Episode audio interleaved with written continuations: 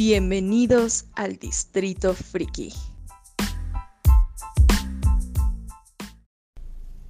¿Y este día de qué vamos a hablar? Fíjate, me sentí muy nostálgico. Yo creo que. Se me hace que las caricaturas de los superhéroes. A mí me está latiendo mucho ese tema. Evocando un poco a la nostalgia. La- las caricaturas de, de tu época viejito, Sí, Ay, Walt. Disney, ya sabes, ahí los ratón. los picapiedra y todo eso. Los ¿o no? picapiedra, exactamente. No, no, uno que los vivió. Que fue asesor de los picapiedra.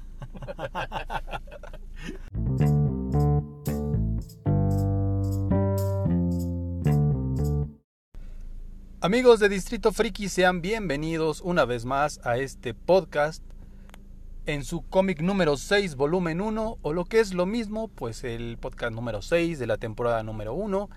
Y esta ocasión eh, hablaremos de las caricaturas vintage, de las caricaturas que vimos en nuestra niñez hace ya algunos ayeres, esas caricaturas que nos gustaron tanto, eh, que fuimos muy fan, y pues a ver qué tal nos va con este tema retro, ¿no, Gabo? Así es, mi estimado Mr. Freaky, amigos, un gusto saludarlos. Vamos a tomar el DeLorean. Vamos a retroceder unos cuantos añitos, por no decir décadas, en el tiempo y vamos a recordar esas caricaturas basadas en superhéroes que nos hicieron emocionarnos en nuestra tierna infancia. Claro, los que tenemos inf- los que tuvimos infancia. Sobre todo todas estas caricaturas que fueron eh, la piedra angular de una manera, una nueva manera de acercarse a los cómics, que en este caso fueron los dibujos animados. Sí. Hay que recordar que las caricaturas de, de superhéroes existen desde los 60, si no un poco antes.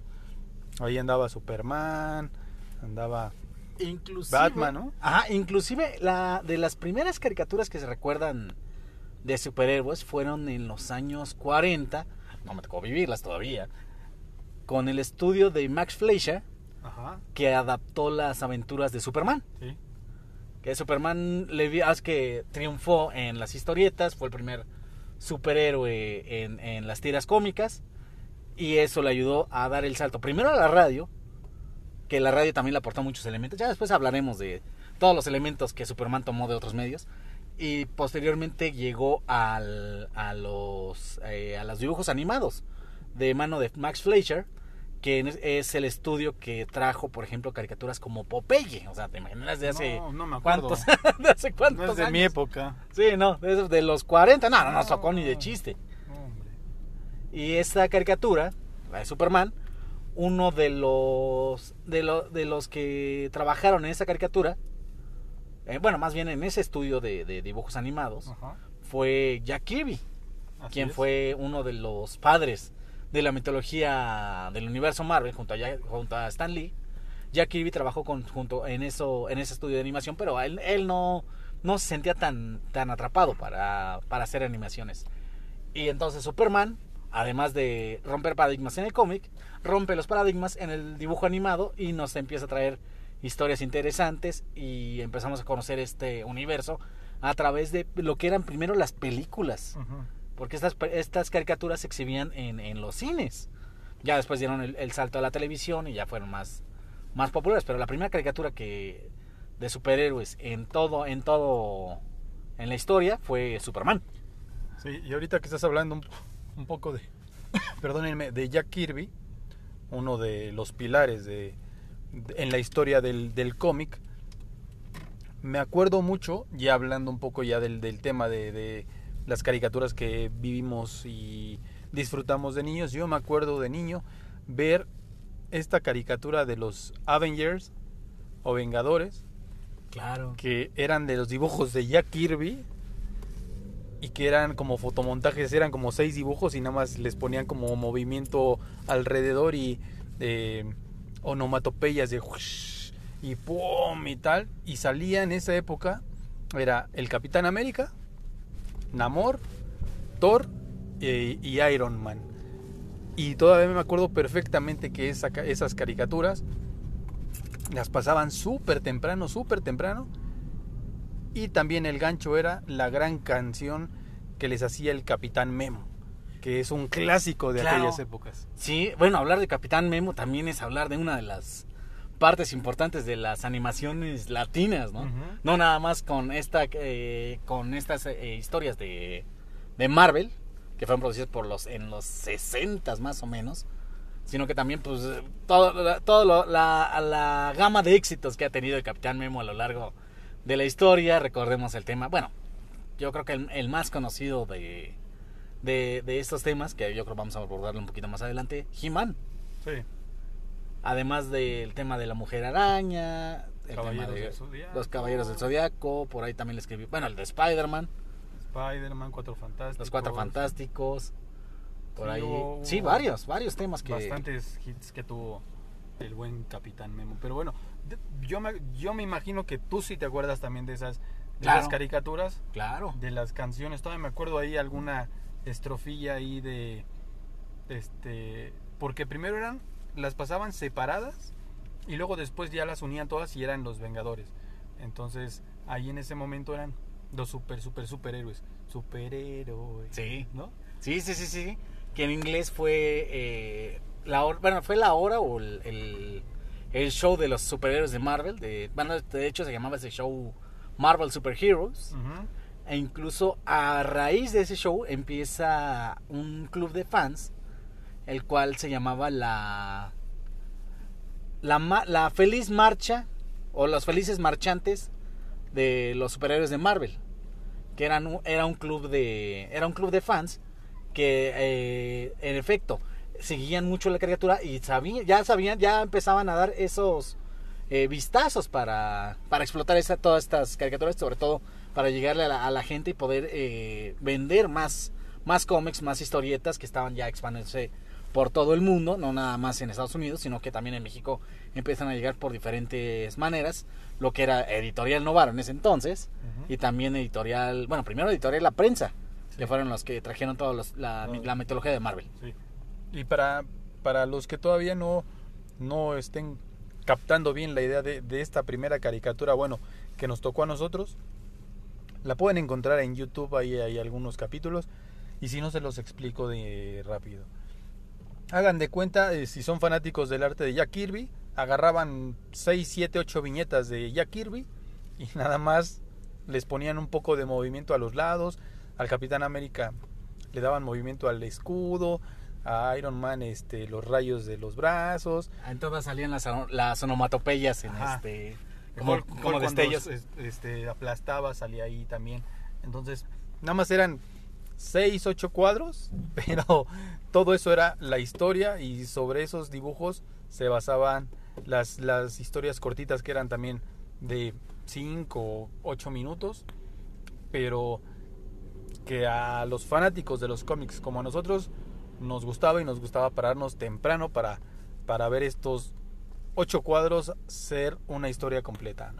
Exactamente, y ya a raíz de, de estas caricaturas, muchas generaciones empezaron a acercar ya a lo que fueron los cómics.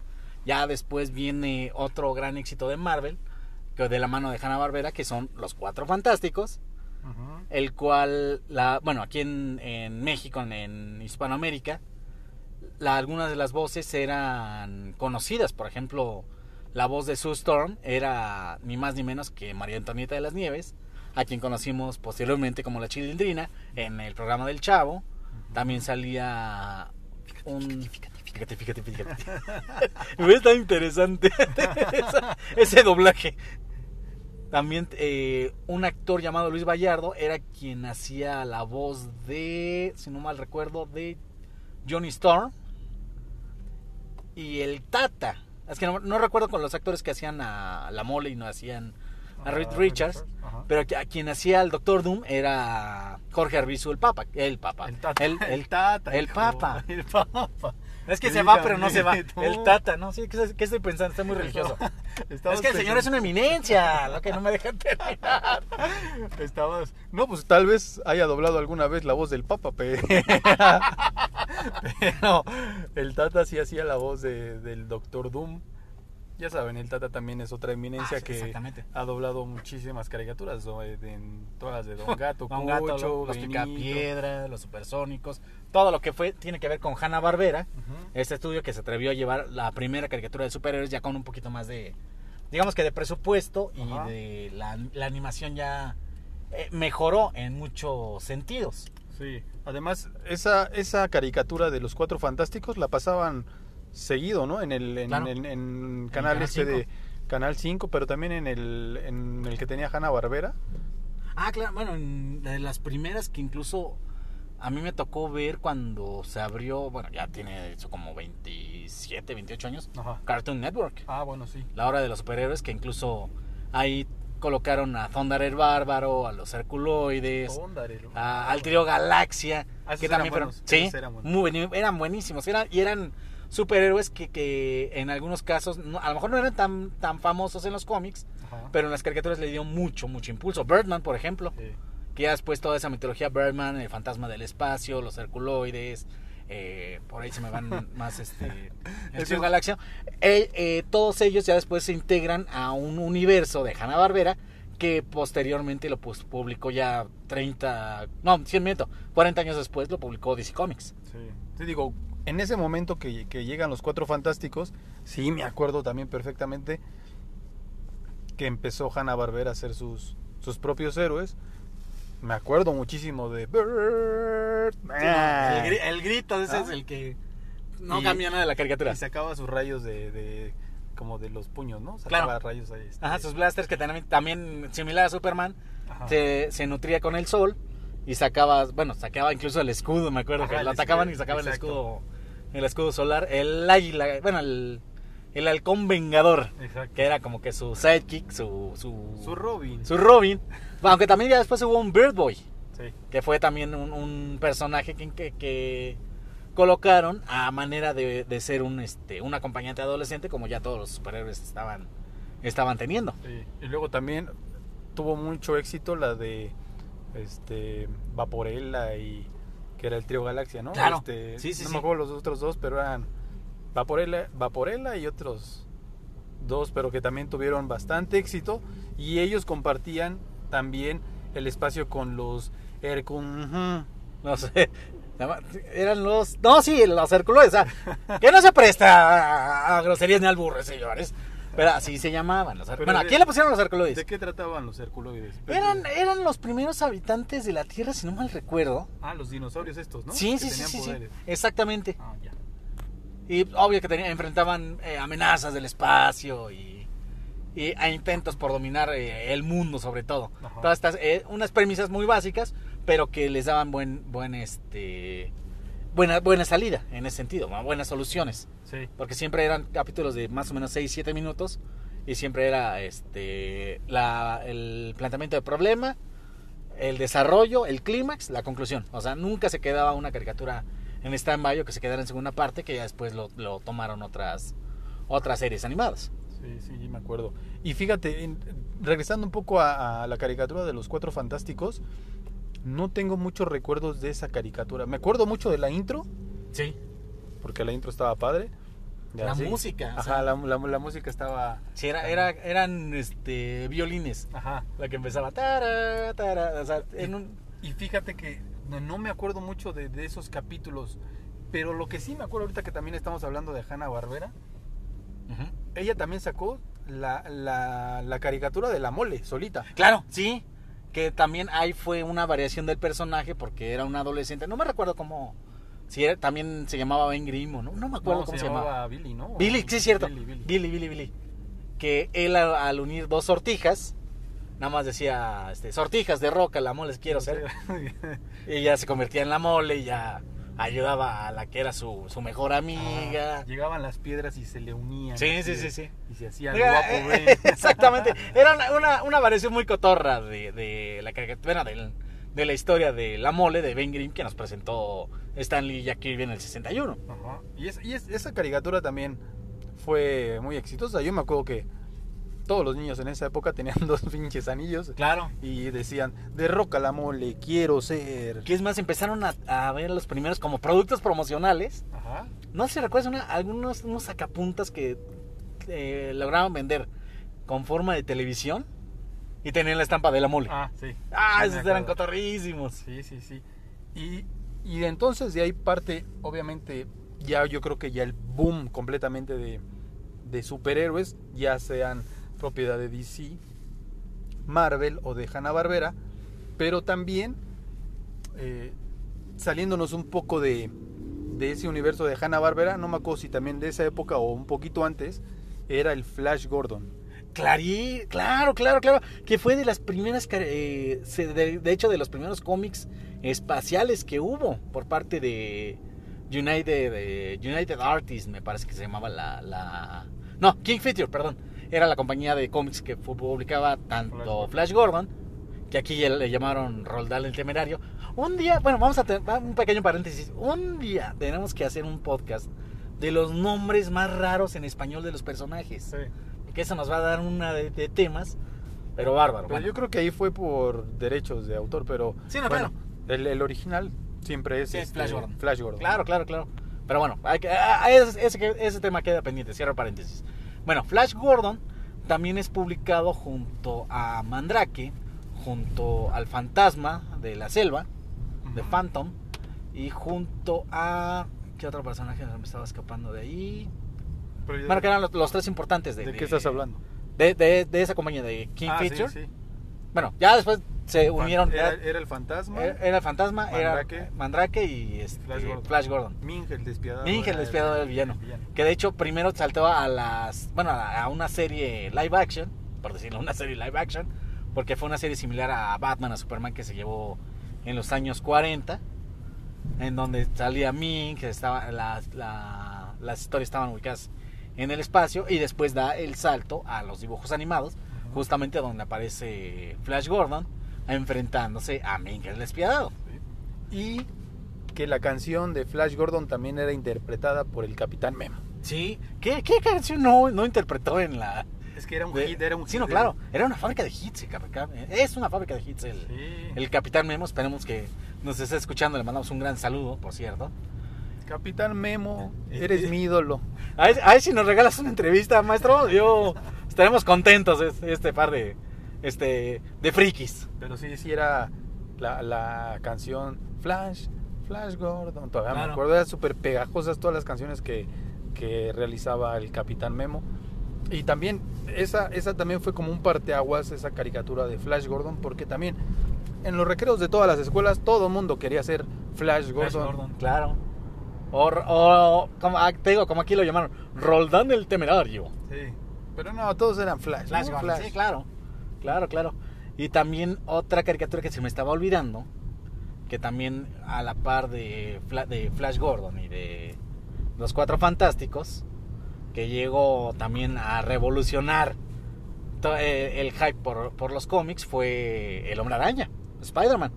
La primera caricatura eh, producida en el 67, en la cual también los dibujos eran... eh, sí, sí se veía más movimiento, pero sí estaba la inspiración por parte de, de- de los animadores de sacar la- los dibujos de Steve Ditko era más que evidente. Di- Digo, esa, esa yo no la tengo tan bien, tan presente, digo, soy más joven que tú. Pero la- si me dices Spider-Man, yo la primera que me acuerdo, la que viene a mi, a, mi, a mi mente es El sorprendente hombre araña. Claro. Esa que también igual la introducción y todas las canciones eran del Capitán Memo, de El hombre araña. Ah, justamente es esa. ¿Sí es esa? Es esa, sí, sí, sí. De- Esa es la Spider-Man, Spider- no, es este... Bueno, ese fue el tema en inglés. En español era la de Spider-Man, el hombre araña, Spider-Man, el teje su red y, y- Tus manos Sí, alcanzan justamente esa, a mira. todo el que hace el mal. Justamente aquí la llamaron el sorprendente hombre araña y en, en Estados Unidos fue Spider-Man simplemente. Ninguno. Sí, se Se escapa. escapa. Uh. Se los amarras con tu tela especial. Ay, Próximamente viejito. la hora del aficionado. Estén pendientes. Ah, bueno, pues sí, entonces sí estábamos hablando de, Sí, la, sí, misma. de la misma. Esa sí también creo que fue una de, o ha sido una de las caricaturas favoritas de mi niñez, cuando nos presentan ya en buena forma a Spider-Man. Y además estaban todos los personajes. En ese entonces estaba Betty Brand, estaba JJ Jameson, que también era, era muy chistoso. O sea, no, no era un, Un, era el clásico jefe que todo le salía mal, que quería descubrir a fuerza la, la identidad de Spider-Man, pero no, no, no le salían las cosas. Ya estaban, ya habían aparecido algunos villanos, Escorpión, Electro, el Doctor Pulpo en ese entonces también ¿no? la llamaron. Eh, ¿Quién más? ¿Quién más se me ¿El escapa? escorpión ya dijiste? Sí, el, El escorpión, el salía- electro, salió el, duende verde, Buitre también creo salía. el buitre, sí cierto. O sea, toda esta gama de villanos clásicos, Craven también salió. ajá, sí, sí. Toda esta gama de villanos clásicos se presentó también en esta, en esta serie animada de Spider-Man.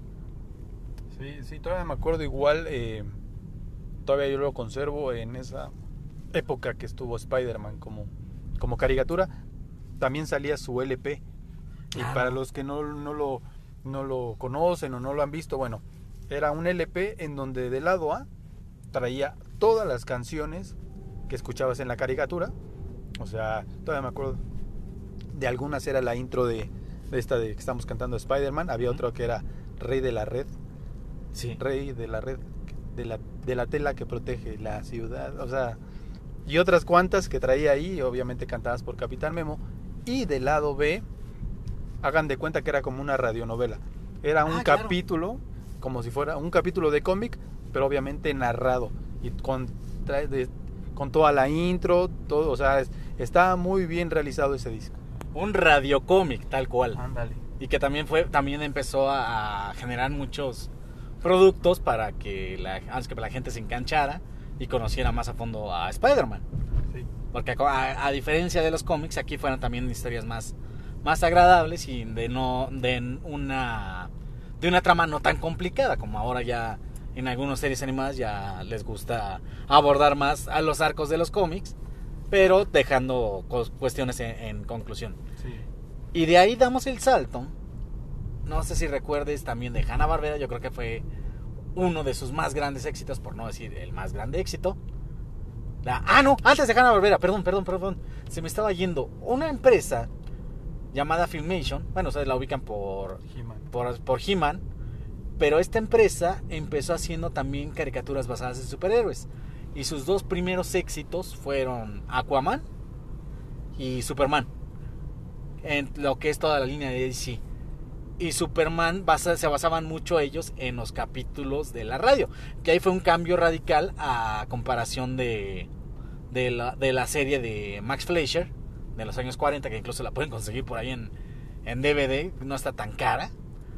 Y esta serie de Superman también eh, ya se basó más en los cómics y le dio más, eh, tuvo más color incluso en, en, en esta, en esta nueva etapa. Vemos que ya también ahí el, por ejemplo, el logo de Superman ya fue el estilizado por Kurt Swan y ya se empezaron a, a introducir a nuevos, per- ah, bueno, no a nuevos personajes, sino a los personajes eh, clásicos de los cómics.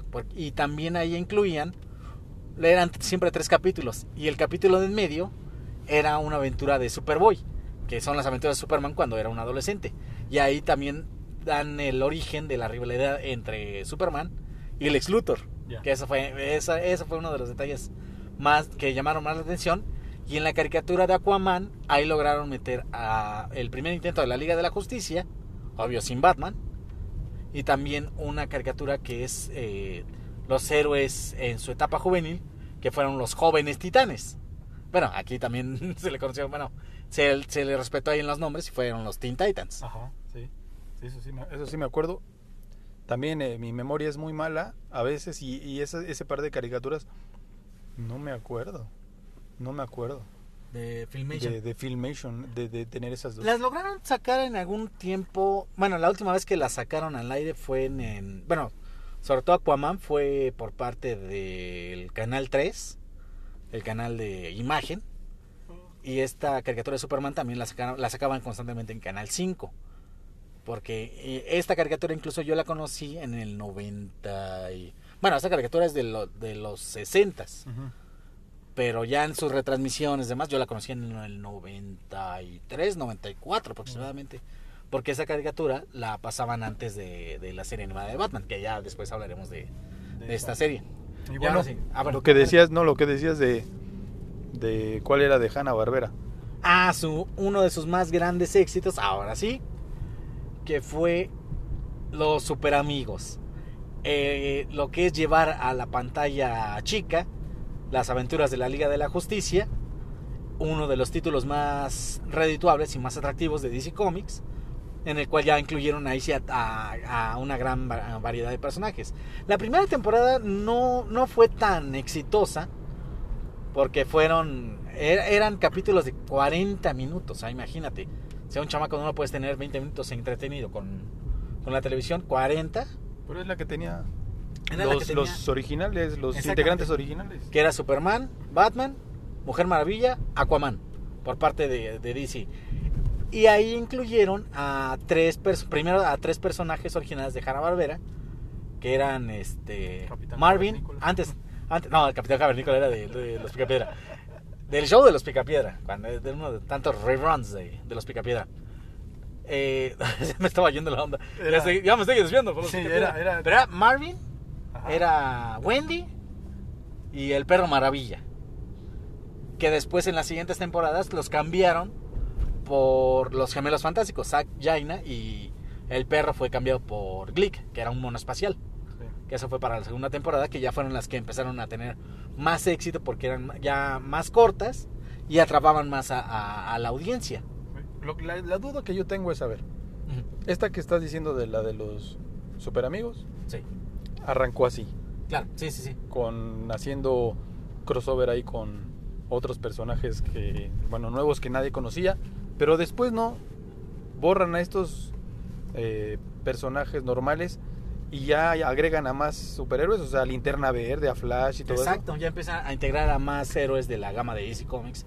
Se integra Green Lantern, bueno, Linterna Verde, se integra se integran otros héroes eh, propios. Flash El caso bueno, Flash también, que llega, bueno, Flash, Linterna Verde y por Hombre ahí Halcón también, ¿no? Sí, Hawkman, que empiezan a, a llegar en el famoso reto de los super amigos, Ajá. que es el enfrentamiento entre la Liga de la Justicia y la Legión del Mal, que empezaron con todos los personajes por Lex Luthor, Bizarro, Juguetero, estaba el Acertijo, estaba Chita, Giganta, eh, el Espantapájaros, Salomon Grundy, de los que me acuerdo. Joker no salía. El Joker no.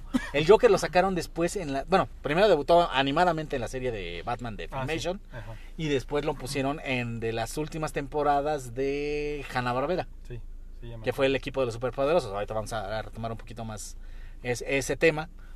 Porque empiezan todas las temporadas y en los 80s se hace un. ah, es que se, se vuelve a, a producir esta serie con toda esta gama de héroes, pero e introducen como villano principal ya no a Lex Luthor, sino a Darkseid, el personaje que en los 70s nos presentó Jack Kirby para DC Comics y que se volvió uno de los villanos más importantes de DC Comics, como ya lo había dicho.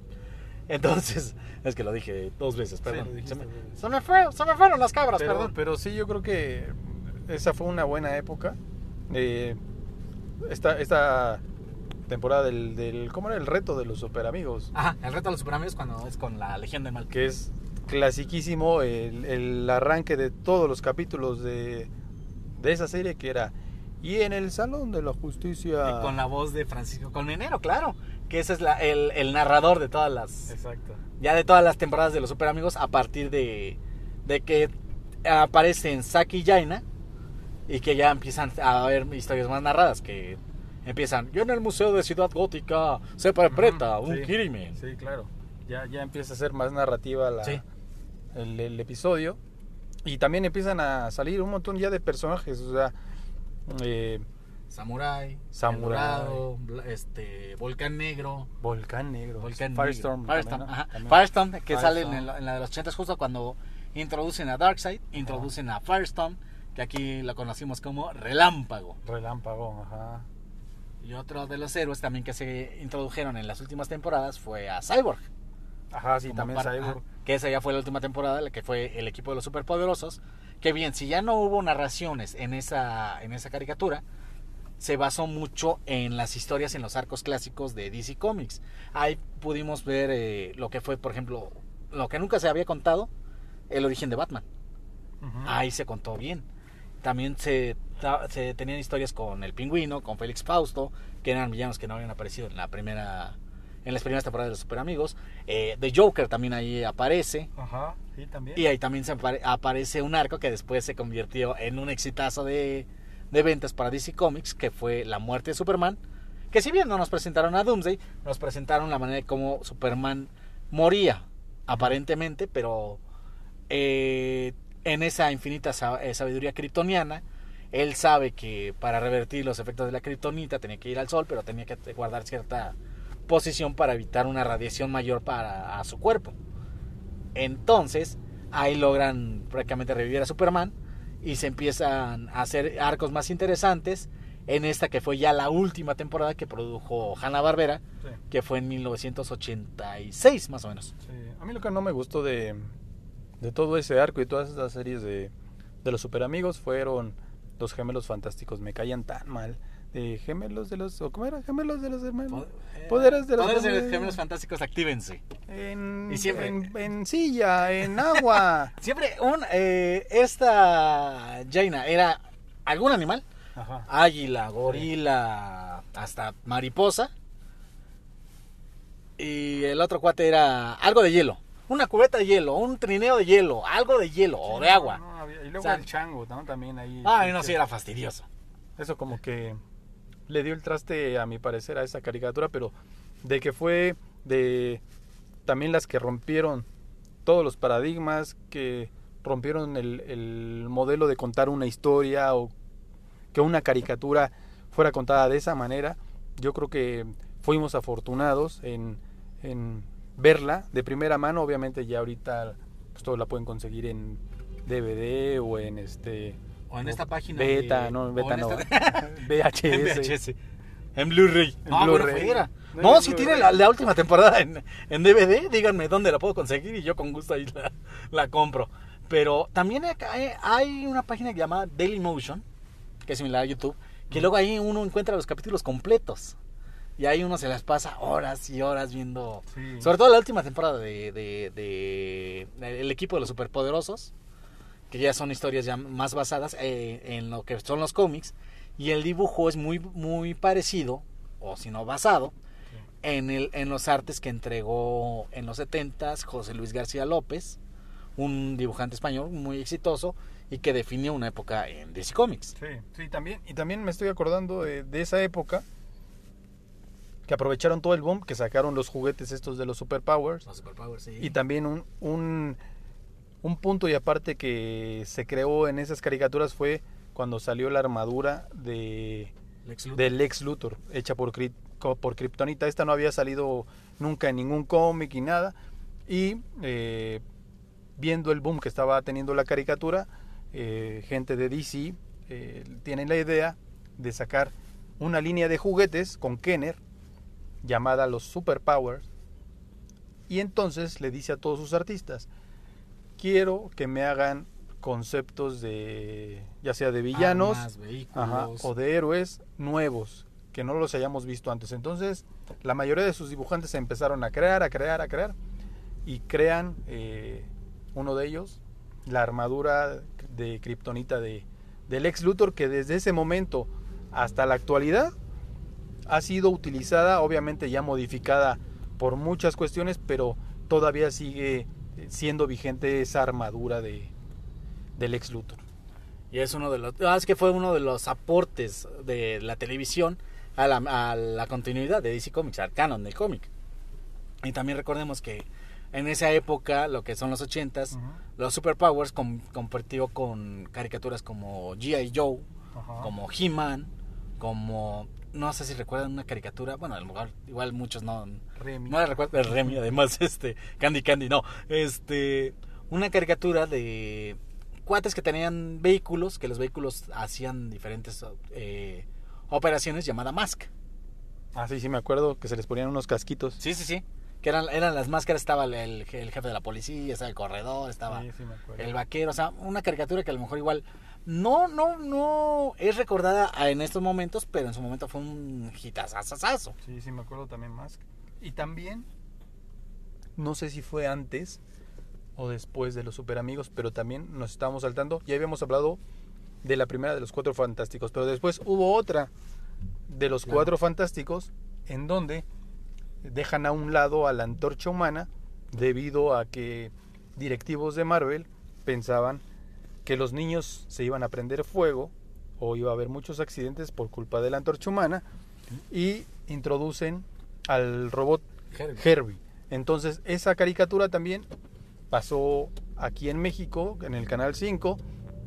El intro, la canción intro también era del Capitán Memo Claro.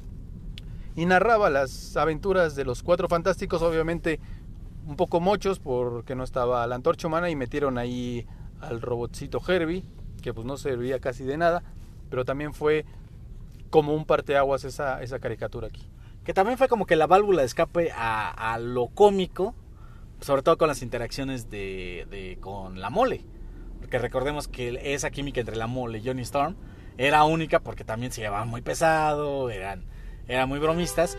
Y justamente esa, ese robot Herbie aparece tanto por petición de Marvel como por petición de la Asociación de Padres de Familia de los Estados Unidos para que los chamacos no, no intentaran alguna locura con, con el fuego. se prendan. De por sí, con Superman hubo muchos intentos, eh, hubo desgracias, desgraciadamente, ah, es que desgraciadamente hubo, hubo tragedias donde los niños se aventaban de los edificios de Sí. partes altas y lo más barato que les salía era un, eh, un chichón y vámonos. Pero sí hubo, hubo casos en los que hasta se estaban hablando de muertos, desgraciadamente. Y ahora con después de los cuatro fantásticos, de esa caricatura con, con el robot Herbie, sale la segunda versión de Spider-Man. Pero antes de que te salgas, antes de, Ah. antes de que te Sí. saltes a Spider-Man, aquí es importante eh, puntualizar en la de los Cuatro Fantásticos, que es donde Marvel también realiza uno de los primeros crossovers. ¿A qué me refiero? En esta caricatura de los Cuatro Fantásticos introducen a la Mujer Araña. La Ah, Mujer claro. Araña llega y forma parte de los Cuatro Fantásticos Fantásticos. en varios, en- en varios capítulos. Y es algo que también nunca habíamos visto por parte de las, de las caricaturas de Marvel, que varios héroes hicieran equipo. Y bueno, aquí eso también fue un boom. Todavía me acuerdo mucho eh, que también el Capitán Memo le hizo su canción a la Mujer Araña, No, que le incluso decía, tuvo su serie de. ¿de dónde vienes, ¿De Mujer dónde Araña? viene? Eres un misterio, luchas contra el mal, Sí. a nada le temes, es castigas al malvado con tu agilidad. Sí, oh, sí Mujer es Araña cierto. es. Y entonces eso se volvió una locura porque eran los cuatro fantásticos con la Mujer Araña dándole en la madre a Galactus, dándole en todo a todos los villanos que les pudieran poner encima. Y también tuvo tanto éxito que también le sacaron un disco igual que a Spider-Man. Sí. De un lado eran todas las canciones de los cuatro fantásticos y la Mujer Araña. Y en el lado B era una historia completa, una cómic novela en donde participaban los cuatro fantásticos y la Mujer Araña. Ah, sí, la mujer araña que fue un trancazo también en cuestión. ah, Es que también. Hablemos. ah, Es que si, si se habla mucho de integración en estos tiempos. La mujer araña fue. Part, que fue uno de los parteaguas para Marvel. Para integrar a, a- a las niñas. Para, que, para que se acercaran a este mundo de superhéroes y no se sintieran relagadas por los hermanos, por, por los primos, etcétera, etcétera, etcétera. Entonces la mujer araña, no me acordaba que, estaba, que era parte de los. Bueno, que fue Sí, parte de los cuatro fantásticos. Jessica sí. Drew. Sí, sí, sí, sí. Y, ¿Qué? y- y todavía me acuerdo cómo era la introducción de, esta, de, de este momento en donde los cuatro fantásticos le cantaban a la mujer araña que se uniera con ellos. Sí, wow. Es- eh, de, de- de ese, de, ese, de ese momento no me acuerdo. Sí me acuerdo de la de la Mujer Araña, que trabajaba en la revista Justicia. Me acuerdo, era sí. reportera de Jessica Drew de, de, la, de la revista Justicia. E incluso también en esa caricatura de, de, de la Mujer Araña, se, algunos capítulos los compartió con Spider-Man. Porque si eran así, no eran hermanos tal cual, pero sí era, eh, los compart- eh, compartían esos poderes arácnidos, esas habilidades brindadas tanto por la araña, bueno, por el piquete de una araña radioactiva por parte de Spider-Man y por el suero de una araña, de un, un antídoto que estaba fabricando el papá de, de Jessica Drew que la convierte en la mujer araña. Fíjate, no me acordaba de esas. ¿No te acordabas No de me la acordaba de. Mujer No, Araña? me- no, sí me o sea, de la mujer araña se me estaba olvidando. Pero no me acordaba que, que era parte de los cuatro fantásticos. Sí, fue parte de los cuatro fantásticos. Te digo, me acuerdo mucho porque pues tengo el disco y Sí. de, de vez en cuando lo pongo para escuchar. Si no es que todos los días. Y, este, y ahí están sus canciones. Los cuatro fantásticos le cantan una canción a... Ya no me voy a poner a cantar aquí porque ya, can- ya canté No, no, mucho. Exactamente. Pero- Ya después vamos a grabar tu disco. Ajá, pero este, sí hay, hay una canción que le cantan a ella y y también la narración de los Cuatro Fantásticos. En el intro de la caricatura era muy bueno, en donde te explicaban Sí. eh, ¿Por qué que eran cuatro. sus poderes? Exacto. Ah, Y, y la canción era por un accidente. Los cuatro sí, los, ajá. este, tuvieron poderes sin igual. Los Cuatro Fantásticos Sí. llegan, ¿no? Entonces, todo eso es Los cuatro fantásticos llegan siempre a luchar contra el mal. Exacto. Esa parte sí me acuerdo. Es, es- exacto, exacto. Y luego ponían que era este inteligencia, elasticidad y, fuerza y no entonces era todo, o sea, toda la canción sí era una oda, una oda a los cuatro fantásticos y a todos los poderes que tenían. Y entonces, pues nosotros estábamos muy contentos en nuestra niñez porque veíamos Spider-Man, veíamos los cuatro fantásticos, veíamos a los super amigos, veíamos a a Hasta Flash Gordon. Flash Gordon, veíamos a pues, todo lo de Hanna Barbera. Sí, pues los cuatro fantásticos, no, los cuatro fantásticos. Eh, el fantasma del espacio, lo que era Birdman, lo que era... Bueno, hasta, hasta esa versión de, de la mole que había sacado De Roca. Hanna Barbera, exactamente con sus sortijas de, de roca. Y llega esta caricatura, ahora sí podemos hablar de... Ahora, prosigue, ahora sí. Bueno, la otra, una segunda serie animada de Spider-Man que empezó también a, a incorporar enemigos de otro, de otros héroes, como por ejemplo el Doctor Doom, como por ejemplo Magneto, pero ya después empieza, tienen la idea de juntarlo con otros dos superhéroes, que era Iceman y Starfire, bueno, el hombre de hielo y estrella de fuego, Estrella de fuego, para dar, para dar paso a el sorprendente hombre araña y sus Y sus increíbles, increíbles, amigos. Sí, cómo no, acuerdo. Esa, y esa caricatura fue hecha por un estudio que era Fina Marvel, Ajá. no recuerdo bien el nombre, y ese, ese mismo estudio sacó también una caricatura de, del increíble Hulk, También. basado en, sobre todo en la serie protagonizada por Bill Bixby y Lou Ferrigno. Sí, claro. Pero esa, esa serie de, de Hulk salió a la par de, de El Hombre Araña y sus sorprendentes amigos, en la cual también se introdujeron a otros personajes, y ahí fue la... Bueno, la segunda vez, porque la primera vez fue... Aparecieron estos personajes en las caricaturas de Capitán América, de Iron Man, que los conocimos ahí como los Defensores de la Paz, traducido muy, muy arcaicamente, pero después fueron conocidos como los Hombres X. Sí.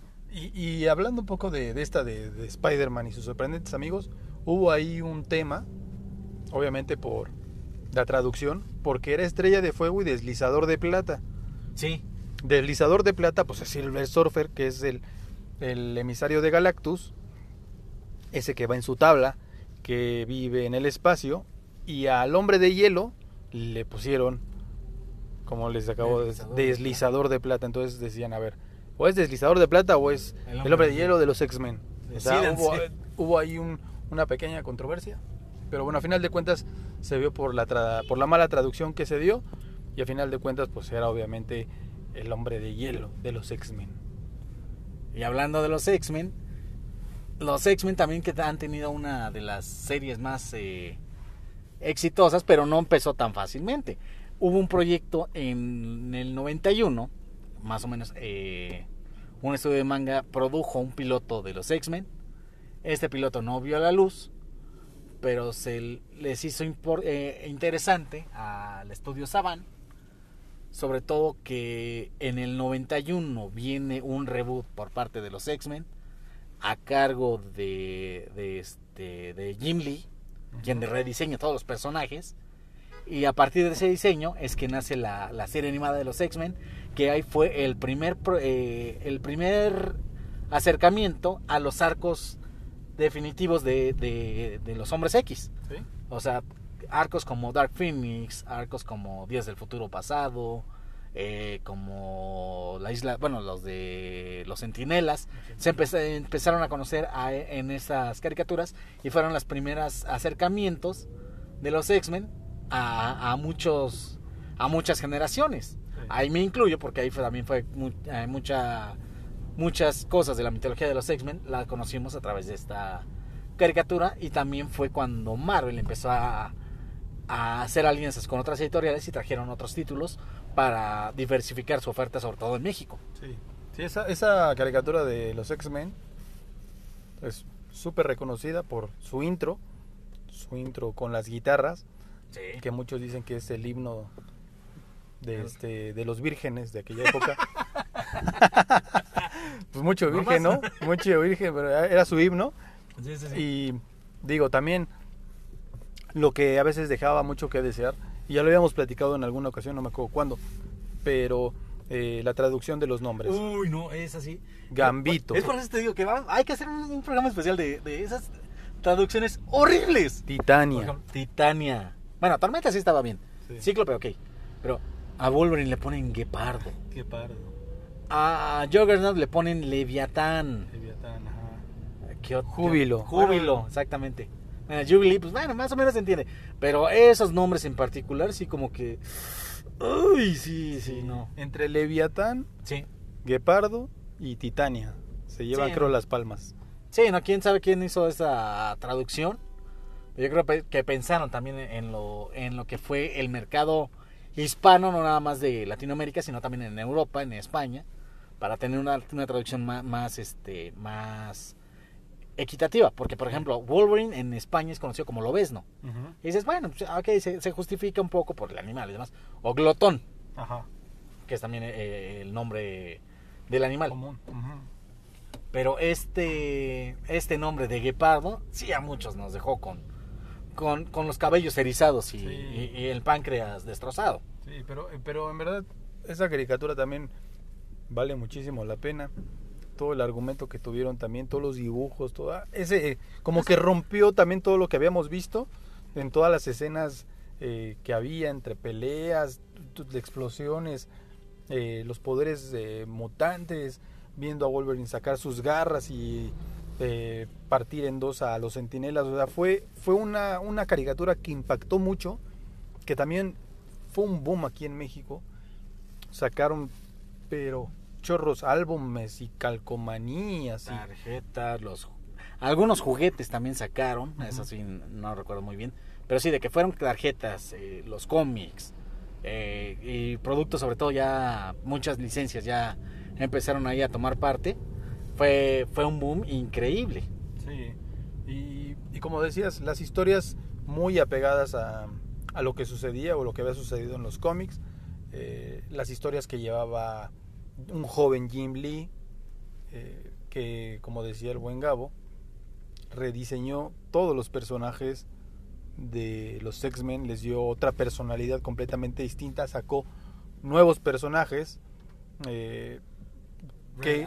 Cable, o sea, bueno, Cable fue de Liefeld, pero pero todos los todos los, o sea, Bestia, eh, Omega Red es, es que es creado por ajá, Jim Lee. Omega Red, ajá, Omega Red, todos los, pero o sea, le dio también tanta fiereza a, a Wolverine Sí. que creo que es de los de los momentos favoritos de todos los fans ese Wolverine de, de Jim Lee. Y ese Wolverine de Jim Lee fue el que basó tanto te- es lo, que- lo que mencionabas, la serie animada y también con lo que se basó para, la- para las películas.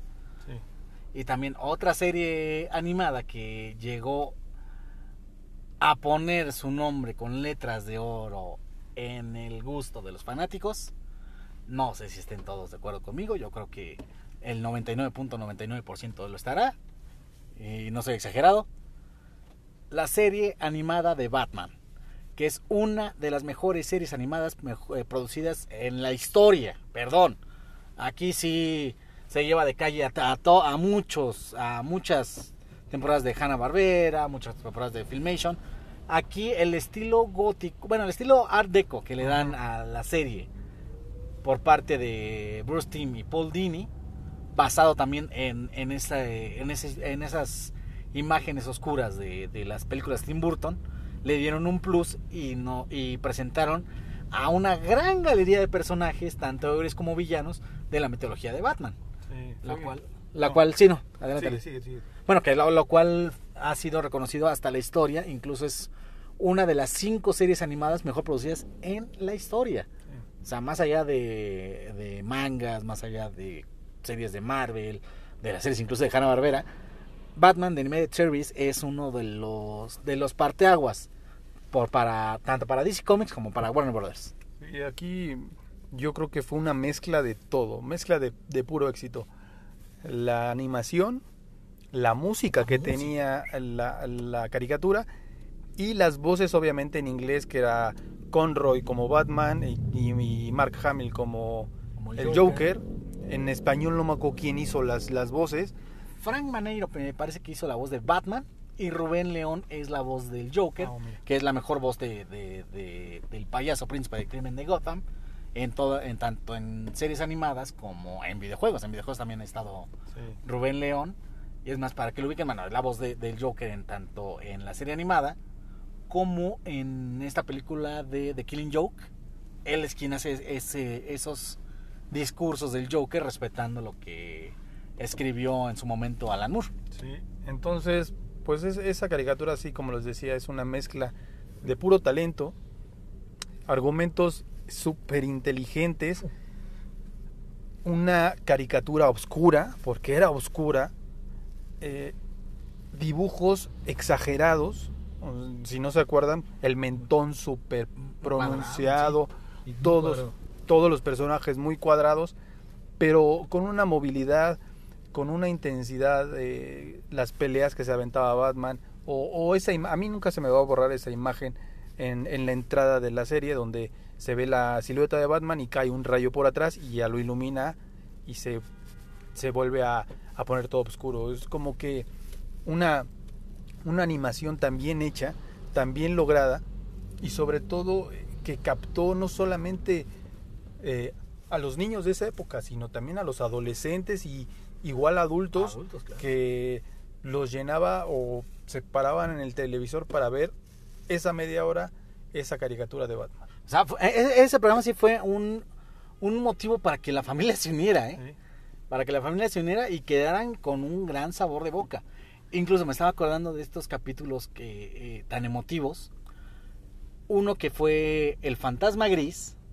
Ajá. Bueno, aquí en, en México no, me acuerdo quién hizo la voz de- de- del Fantasma Gris, pero en Estados Unidos quien la hizo fue Adam West, que fue un homenaje hermoso a, a- a- a esa, carrera de Batman en la serie, que digo, fue muy recordada, pero obvio que, a partir de la película de Tim Burton en, me- en medios audio- audiovisuales se hace un parteaguas y ya se muestra un Batman más oscuro y en ese, en ese Inter es cuando llega este capítulo de, de The Great Ghost con Adam West como, como el, el fantasma gris y que te mencionan, oye, si, si Batman, si todos los niños están idolatrando a Batman, Batman tenía que tener un ídolo de niño. Y es cuando sacan esta historia del, del fantasma gris, que era una caricatura que veía a Bruce con su papá, que es más o menos un, un símil a lo que pasaba ah, en la actualidad, ¿no? Con, con esa cari- caricatura de Batman.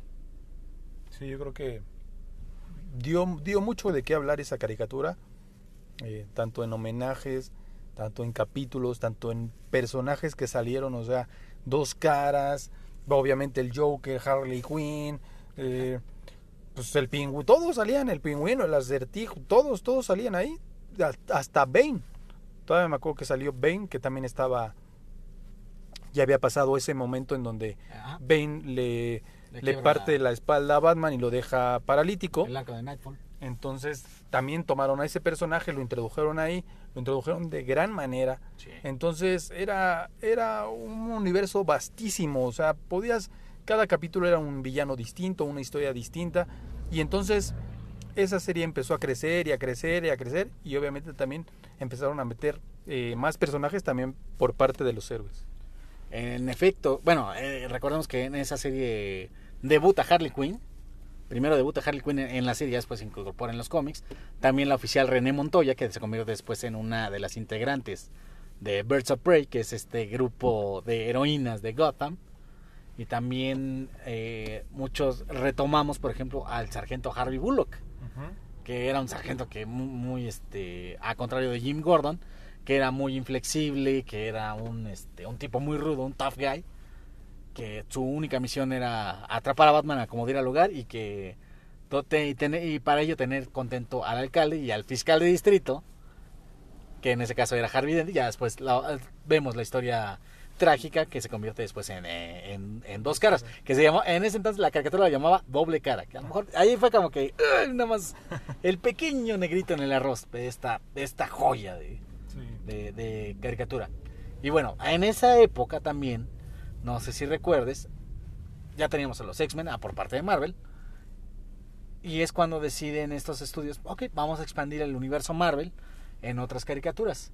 Y es cuando llega la caricatura de Spider-Man, la de 1994, donde se ve ya un Peter Parker muy maduro, donde se ve ya su relación con Jane Watson y se empieza a explorar mucha de la mitología escrita por, eh, por una gama de, creativos, encabezados por Stanley, claro, en el cual ya conocemos más, orígenes, por ejemplo, el, traje oscuro, que a lo mejor lo conocemos en Secret War, y acá supuestamente llegó por una misión espacial, vemos cómo se adhiere a, a, Peter, ya después se convierte en Venom con este Eddie Brock, conocemos a Felicia Hardy, conocemos a, este a Norman y a Harry Osborn, a todos estos personajes que nos entregó la mitología de Spider-Man. En, en, en, yo creo que también de Spider-Man es una de las mejores series animadas mejor realizadas porque abarcaron muchos arcos de eh, clásicos del cómic. Sí, es, es, es, un clásico noventero ese Spider-Man. Eh, tomaron igual muchos arcos que se veían en los cómics en ese momento o que eran un éxito en el papel. Y obviamente yo siento que también fue como una respuesta de, ah, bueno, DC tienes tu serie chingona de Batman, bueno, pues vamos a hacer una a nuestro modo, con nuestro universo, y le avientan a, a Spider-Man.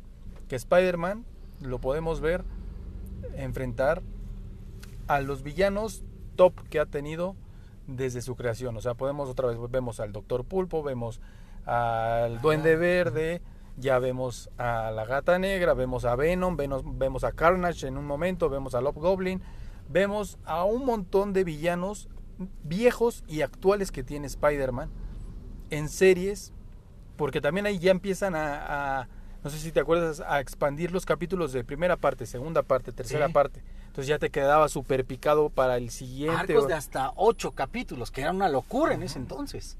Entonces se empieza a vivir como que otro tipo de animación de, caricatura en donde en verdad te dejaba completamente picado de quiero saber qué es lo que va a pasar o qué le va a pasar a Spider-Man o eh, qué va a pasar con este arco. Y también la serie, todo, la animación, eh, eh, todos los que hacían las voces, la música, la música también era súper clásica esa de Spider-Man. Entonces también le volvió a dar una frescura a ese personaje de Spider-Man.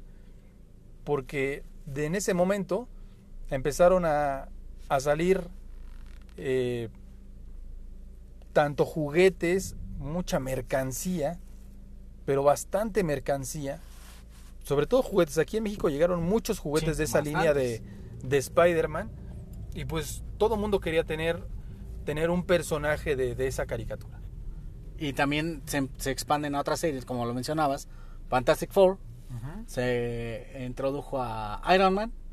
Y se introdujo una versión de Los Vengadores en ese entonces, que era Hawkeye, era la Mujer Araña, pero no era Jessica Drew, era... se, me fue el, se me fue el nombre, que era, era fue la segunda Mujer Araña, que también traía el traje todo negro, nada más con con este con la araña en, en, en, el centro. Ajá. Y también estaba War Machine, estaba ¿qué otros héroes estaban?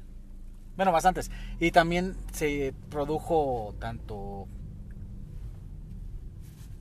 Ah, bueno, perdón, es que pasó una mosca. Eh, recordemos que también se produjo una serie llamada Fantastic Four y otra serie basada en Hulk, que fueron como que los éxitos de esta de esta compañía de Saban, que después esta, esta compañía la adquiere 20th Century Fox y es de los que reciben los derechos de personajes de Marvel en esta cuando empezó a, buscar esta solvencia económica para, para evitar una bancarrota. Y pasamos del defensor de Gotham City a otros defensores, pero esos que, que protegían completamente la tierra. ¿A quién me refiero? Obviamente a los defensores de la tierra. Que todos estos personajes, como lo mencionamos en, el principio, todos ellos, bueno, eh, lo que es Mandrake el mago, el fantasma y Flash Gordon, fueron creados por esta empresa llamada King Feature. Tantos años después, que habrán sido unos 20, 30 después de, de la, de la caricatura de, de Flash Gordon, nace esta iniciativa de vamos a hacer un crossover. O sea, si ya le funcionó a Hanna-Barbera con DC y si ya le estaba funcionando a Marvel, ¿por qué nosotros no hacemos un crossover con, crossover con, un, con los personajes clásicos de estos cómics? Y es por ello que llega Roldán el Temerario, llega Mandrake, llega el Fantasma, llega Lotario, pero no llegan solos, llegan con los hijos. Ajá. Eso fue lo interesante, o sea, cada uno tenía, tenía sus hijos y además, a, por ejemplo, a Flash Gordon le dieron una historia muy, muy emotiva de cómo... De, co- de por qué se une, por qué tiene esta iniciativa de, de unir a todo este, a este grupo para perseguir a Ming el despiadado, quien había asesinado a su esposa, pero la memoria de su esposa quedó en la, en la computadora de, la, de, los defensores. Que era. Ah, ¿te acuerdas cómo se llamaba la computadora? Era Ujú. Dana. Dana. o- De- no me acuerdo. No, Brainiac no. Era. Brainiac no era. No, no, ni el cerebro. Mi cerebro, exactamente. Era. Era. Dana, que me parece. Una.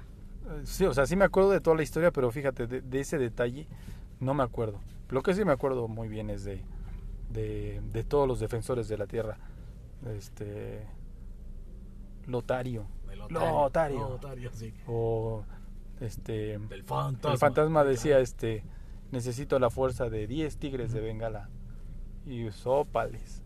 Era cuando, Cuidado, era cuando se enojaba y. cuidadito. Bravo. Pero creo que esa, esa, esa caricatura también marcó, marcó una época, porque también la, la, la canción de introductoria era súper pegajosa, ¿no? De En la, español, sí. de la tierra hay que salvar defensores. Sí, fue una de las que les dio muy- mucho hype y mucha, mucha fuerza a, a los capítulos. Sí.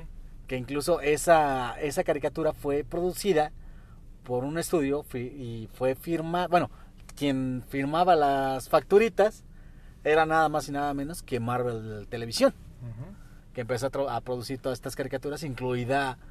Bueno, ah, van a decir, son mundos apartes, pero los Muppet Baby también fueron producidas por Marvel. Los Muppet Baby. No, bueno, eso ya, ya fue. La prehistoria fue un cambio abrupto de tema. Esa es otra historia. Esa es otra historia, exactamente. Pero los defensores de la tierra también marcaron una época importante, sobre todo para esta. eh, para la niñez, la, la juventud de los años 80. Sí. Y, y también, eh, digo, los capítulos estaban muy padres, me acuerdo. Lo que sí no me acuerdo es cuál fue el final de la caricatura. Si terminaron, si vencieron a Minja el despiadado, ya ni me acuerdo. Parece que quedó también en un cliffhanger, es lo que también no, no recuerdo muy bien. Que también quedó pendiente una segunda temporada, pero desgraciadamente muchos proyectos de animación se quedan, se queda uno picado, ay, ¿qué va a pasar? ¿Qué va a pasar? Pero ya no, ya no logran producir esta, estos, esta segunda o tercera temporada que estaba, que estaba pactada por diferentes cuestiones ajenas a, al público, desgraciadamente. Y ya, y ya que estamos tocando, bueno, ya que estamos tocando un poco el, la tierra y el espacio y todo eso, en esta, en esta sección podrían ah, caber también los halcones galácticos. Claro, o sea, los halcones galácticos y los Thundercats creo que son personajes que también podrían fueron de lo, de lo de las caricaturas que nos introdujeron a este mundo de los superhéroes, tal vez si no publicados por, por alguna compañía de cómics, bien también por eh, producidos por esta compañía llamada Lorimar Telepictures, que después resultó ser, bueno, que después se convirtió en New Line Cinema, que es propiedad de Warner Brothers. Y estas dos caricaturas, sobre todo los Thundercats y los Halcones Galácticos, tienen una premisa muy similar, pero orígenes muy diferentes. La más recordada, por supuesto, es los Thundercats, con eh, Tondera destruida, eh, los felinos cósmicos viajando al tercer planeta, que era el planeta Tierra, pero ellos no llegaban solos, llegaban los mutantes, que era, era la, la raza que amenazaba a Tondera. Eh, León no ahora como, como el señor de los Thundercats, que tiene que ganar su lugar. O sea, era- eran premisas muy interesantes y que aquí caían con la encarnación del mar, que era Mumra. Sí, Sí, esa, esa caricatura también es punto y aparte. Digo, me declaro fanático de los Thundercats desde siempre. La entrada de los Thundercats era completamente poderosa. Creo que es de las más poderosas que yo he podido ver en toda mi vida. Y de las pocas que no tradujeron, ¿eh? Sí, que no tradujeron no así tradujeron. sol- como es. Como es. Y cuenta la historia, como ya lo dijo Gabo, de lo que le sucede a los, a los felinos cósmicos en el planeta Tierra. Y díganme ustedes que me están escuchando si ya son mayores de 30 años, ¿quién no en esa época, en esa linda época, iba al tianguis y se compraba su garra y Claro, su, y su su espadita espada. del augurio? Claro. La garra te, con, ahí con la rebaba ahí que te cortaba todos los dedos, pero todo el no mundo... importaba porque ya tenías Ajá, este... Todo el mundo traía su garrita y su espada del augurio o, en el peor de los casos, los chacos de, de, de pantro. Claro. Los chacos. Sí, porque eran los más ocurridos. Porque sí estaba más difícil, por ejemplo, este el, la, el- la vara de kendo de, de Chitara o los, el látigo de Tigro. Sí, era más, era más riesgoso para, para los niños en ese entonces. Bueno, para las niñas sí era súper fácil hacerle el arma de, de chitara porque iba, agarraban el palo de escoba, lo, lo pintaban de dorado o le ponían ahí sí. papelito y listo, ya estaba ahí el arma de chitara. Pero también causó tal furor los, los Thundercats de, con toda la historia, el argumento que mí- también que nos trajo y las frases tan célebres que, que nos dejó esa caricatura. Thundercats. ¡Oh! La llamada a los Thundercats o Espada del Augurio, quiero ver más allá de lo evidente. O este, soy Mumra el inmortal. Sí, Antiguos espíritus. Antigua. Que muchos, eh, así se despiertan muchos, ¿eh? Transformen este cuerpo decadente. Pero ahora es el Mumrel inmoral. Y, y muchos personajes que también eh, marcaron, como este Buitro. Buitro, eh, reptilio, reptil- chacalo. Es más, hasta el propio Snarf. O sea, Snarf. tenías, tenía, tenía su chiste. o, o los o los primos lejanos de los Ewoks que eran los Verbil Los Cuber, sí, los, Ver- los, Verbil. Cuberville. ajá. Cuberville, Cuberville. Los Cuberville, sí, sí, sí. Eh, los Cuberville, los este. Ay, eran los hombres de. No, los hombres de nieve no. Eran. Bueno, eran los gigantes. Ah, eh, También introdujeron una, una gama de personajes muy fantásticos, muy, muy interesantes. Digo, los, los que nos quedaban más, más, más este, grabados son los Cuberville, porque eran parecidos a los Ewok, y también porque eran los aliados perfectos para los Thundercats, Sí, que también le ayudaron mucho a construir, pues, por ejemplo, el cubil felino, eh, a, a desarrollar los, los vehículos, que también los vehículos era punto y aparte, era el tanque felino, era ya después introdujeron la nave, introdujeron las, este, las naves eh, personales, por decirlo así, también lo- cada uno de los mutantes tenía su propia nave, era, era interesante esa, Sí. e- e- esa, esa serie animada. Y, y me acuerdo también que cuando ya parecía que los Thundercats ya habían estirado completamente todo lo que tenían que estirar en cuanto a historia, ¡pum! Llega otra y van contra los Lunatacs. Y contra los Lunatacs aparecen otros felinos cósmicos, cósmicos que estaban perdidos también ahí por el espacio, que era el tigre de Bengala blanco, Bengalí, Pumara y Linzo. Linzo. Linzo, que era incluso fue de las primeras caricaturas que incorporaron un superhéroe Ciego. ciego. Que era interesante que él como resolvía todas sus ondas, estaba en la computadora, pero tenía su tablero braille. Ahí fue cuando muchos nos eh, empezamos a preguntar, ¿qué es el tablero braille? Sí. Y ya empezamos a, tener esa sensibilidad en ese, en ese aspecto, ¿no? Sí, y, y los que ya se habían cansado de que siempre va contra Buitro y contra bla bla, bueno, pues nos avientan a los Lunatacs, Eran más malditos. que eran una estirpe mucho más malvada. Y también esa parte de los Thundercats eh, es de mis favoritos. Y con los Thundercats también hay una... Algunos a lo mejor no... Bueno, muchos ya, ya, ya lo sabían, pero otros no. En la primera temporada, no sé si identifiquen la voz de Leono, pero esa voz le corresponde al señor Víctor Trujillo, quien también fue conocido poco por, eh, por ser el padre de Broso, el payaso tenebroso. O sea, la voz de Broso, la voz de Soli en Monster Inc., La voz de... Ay, ¿cómo se llama? El Mister Increíble. Mister Increíble. La voz también de, bueno, en la película live action de del libro de la selva, la voz de Shere Khan. Ajá, también es él. ¿A poco entonces Broso era León? Sí, era, era Leono, de hecho. La- así- la- eh, tan, tan pequeño que es el mundo, pero sí. Era, eh, fue de, de los de los papeles que tuvo antes de entrar a a Imevis, bueno, a, a este programa llamado Tienda y Trastienda que hizo con Ausencio Cruz, que duró muchos años que después se, se convirtió en la caravana. Pero bueno, ya también ahí nos estamos desviando del tema. Sí, ya te estás yendo a otro universo de, Próximamente programas de comedia. de la comedia. Pero bueno, de- de los Thundercats, como, como decíamos, fueron un hito en la historia de los cómics. Los personajes muy queridos: Chitara, Pantro, Tigro, Leono, los eh, Felino y Felina, no, como que no sé si eran un, un cero a la izquierda. Y la voz de la conciencia que era Yaga. Yaga, que era el que tenía la primero, era el señor de los Thundercats. Y él le deja la espada y todos los honores a, a Leono. Pero en verdad esa, esa caricatura, vaya que, que dejó marcados también a, a muchos de, de nuestra edad, un poquito más pequeños también. Eh, sobre todo también los juguetes, los juguetes que llegaron a, a, a México, en donde pues también nos llegaron todos. De, no sé si recuerdan, toda esa línea de Leono traía un anillo de poder que le ponían una pila y tenía una- un conector atrás en la espalda y al momento de conectarlo se le prendían los ojos para que hicieras el efecto cuando llamaba a, A los a los Thundercats. Thundercats. Claro, es lo que te iba a decir, los ojos, ¿sabes? Es lo, que recuerda mucho. Sobre todo los que tuvieron los juguetes originales, porque también en los tianguis eh, circularon todas las versiones eh, accesibles para la gente que no tenía ese poder económico.